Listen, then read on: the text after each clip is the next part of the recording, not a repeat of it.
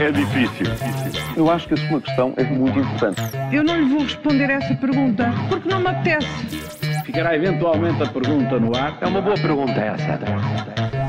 Está no ar o Ainda Bem que faz essa pergunta da Rádio Observador. Paulo Ferreira e Júlio Magalhães. Esta sexta-feira falamos de empresas onde tudo corre mal, dormir sobre as previsões, separar águas com Espanha, mas hoje, hoje, Paulo, é um dia muito importante. Muito importante. É hoje, é hoje, é hoje, hoje, não é? é hoje. Que felicidade. Não é? Mas será que é mesmo hoje que se fica a conhecer a tal metodologia para decidir onde vai ser o novo aeroporto? Hum, é, pelo menos, pelo menos a reunião entre o Governo e o PSD está marcada para esta tarde. Olha, e só por isso eu acho que devia ser feriado. Devia ser decretado feriado nacional, eh, dia de São Aeroporto, uma coisa assim. Bom, mas eh, cá vamos então dar mais uma voltinha, mais uma reunião e lá vamos nós tentar decidir um projeto que se arrasta há 50 anos. Desta vez António Costa até leva o ministro Pedro Nuno Santos à reunião e tudo.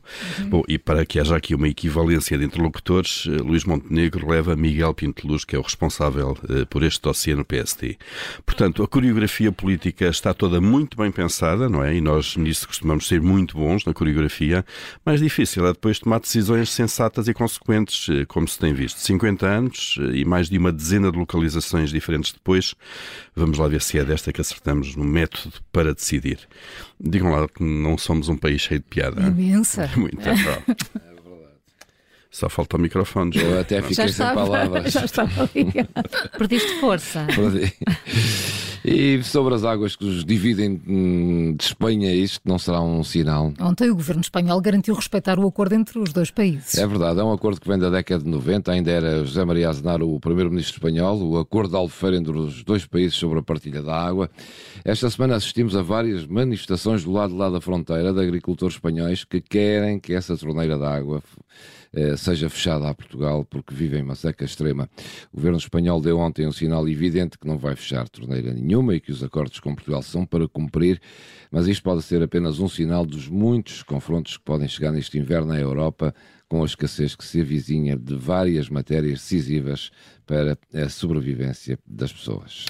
Será que o Presidente da República já vai dormir descansado depois de conhecer o cenário macroeconómico do Conselho de Finanças Públicas? Pode ser que seja desta. Marcelo já anda a pedir alguns dias ao governo que divulgue as previsões para o próximo ano. É verdade, não é? Há vários dias que, que fala nisso de uma forma com- muito, muito repetitiva até, e o Primeiro-Ministro até já lhe disse que vai ter que esperar. não é? Até ao dia 10, porque é nesse dia que é apresentado o Orçamento de Estado, eh, de alguma forma mostrando também que a palavra do Presidente não vale mesmo muita coisa, não é?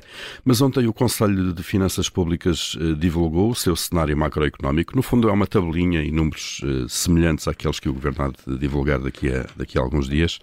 Um, e o Conselho de Finanças Públicas fez não apenas para eh, o próximo ano, mas até 2026.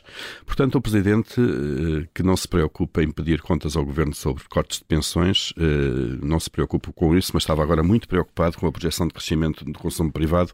Já pode dormir descansado, porque os portugueses estão finalmente esclarecidos sobre o que os espera, mas não sobre as pensões, claro. Isso é mais uma pergunta, eu prometo que é a última. O que mais pode acontecer? Ah, tá. Agora foi alvo de um ciberataque, Júlio.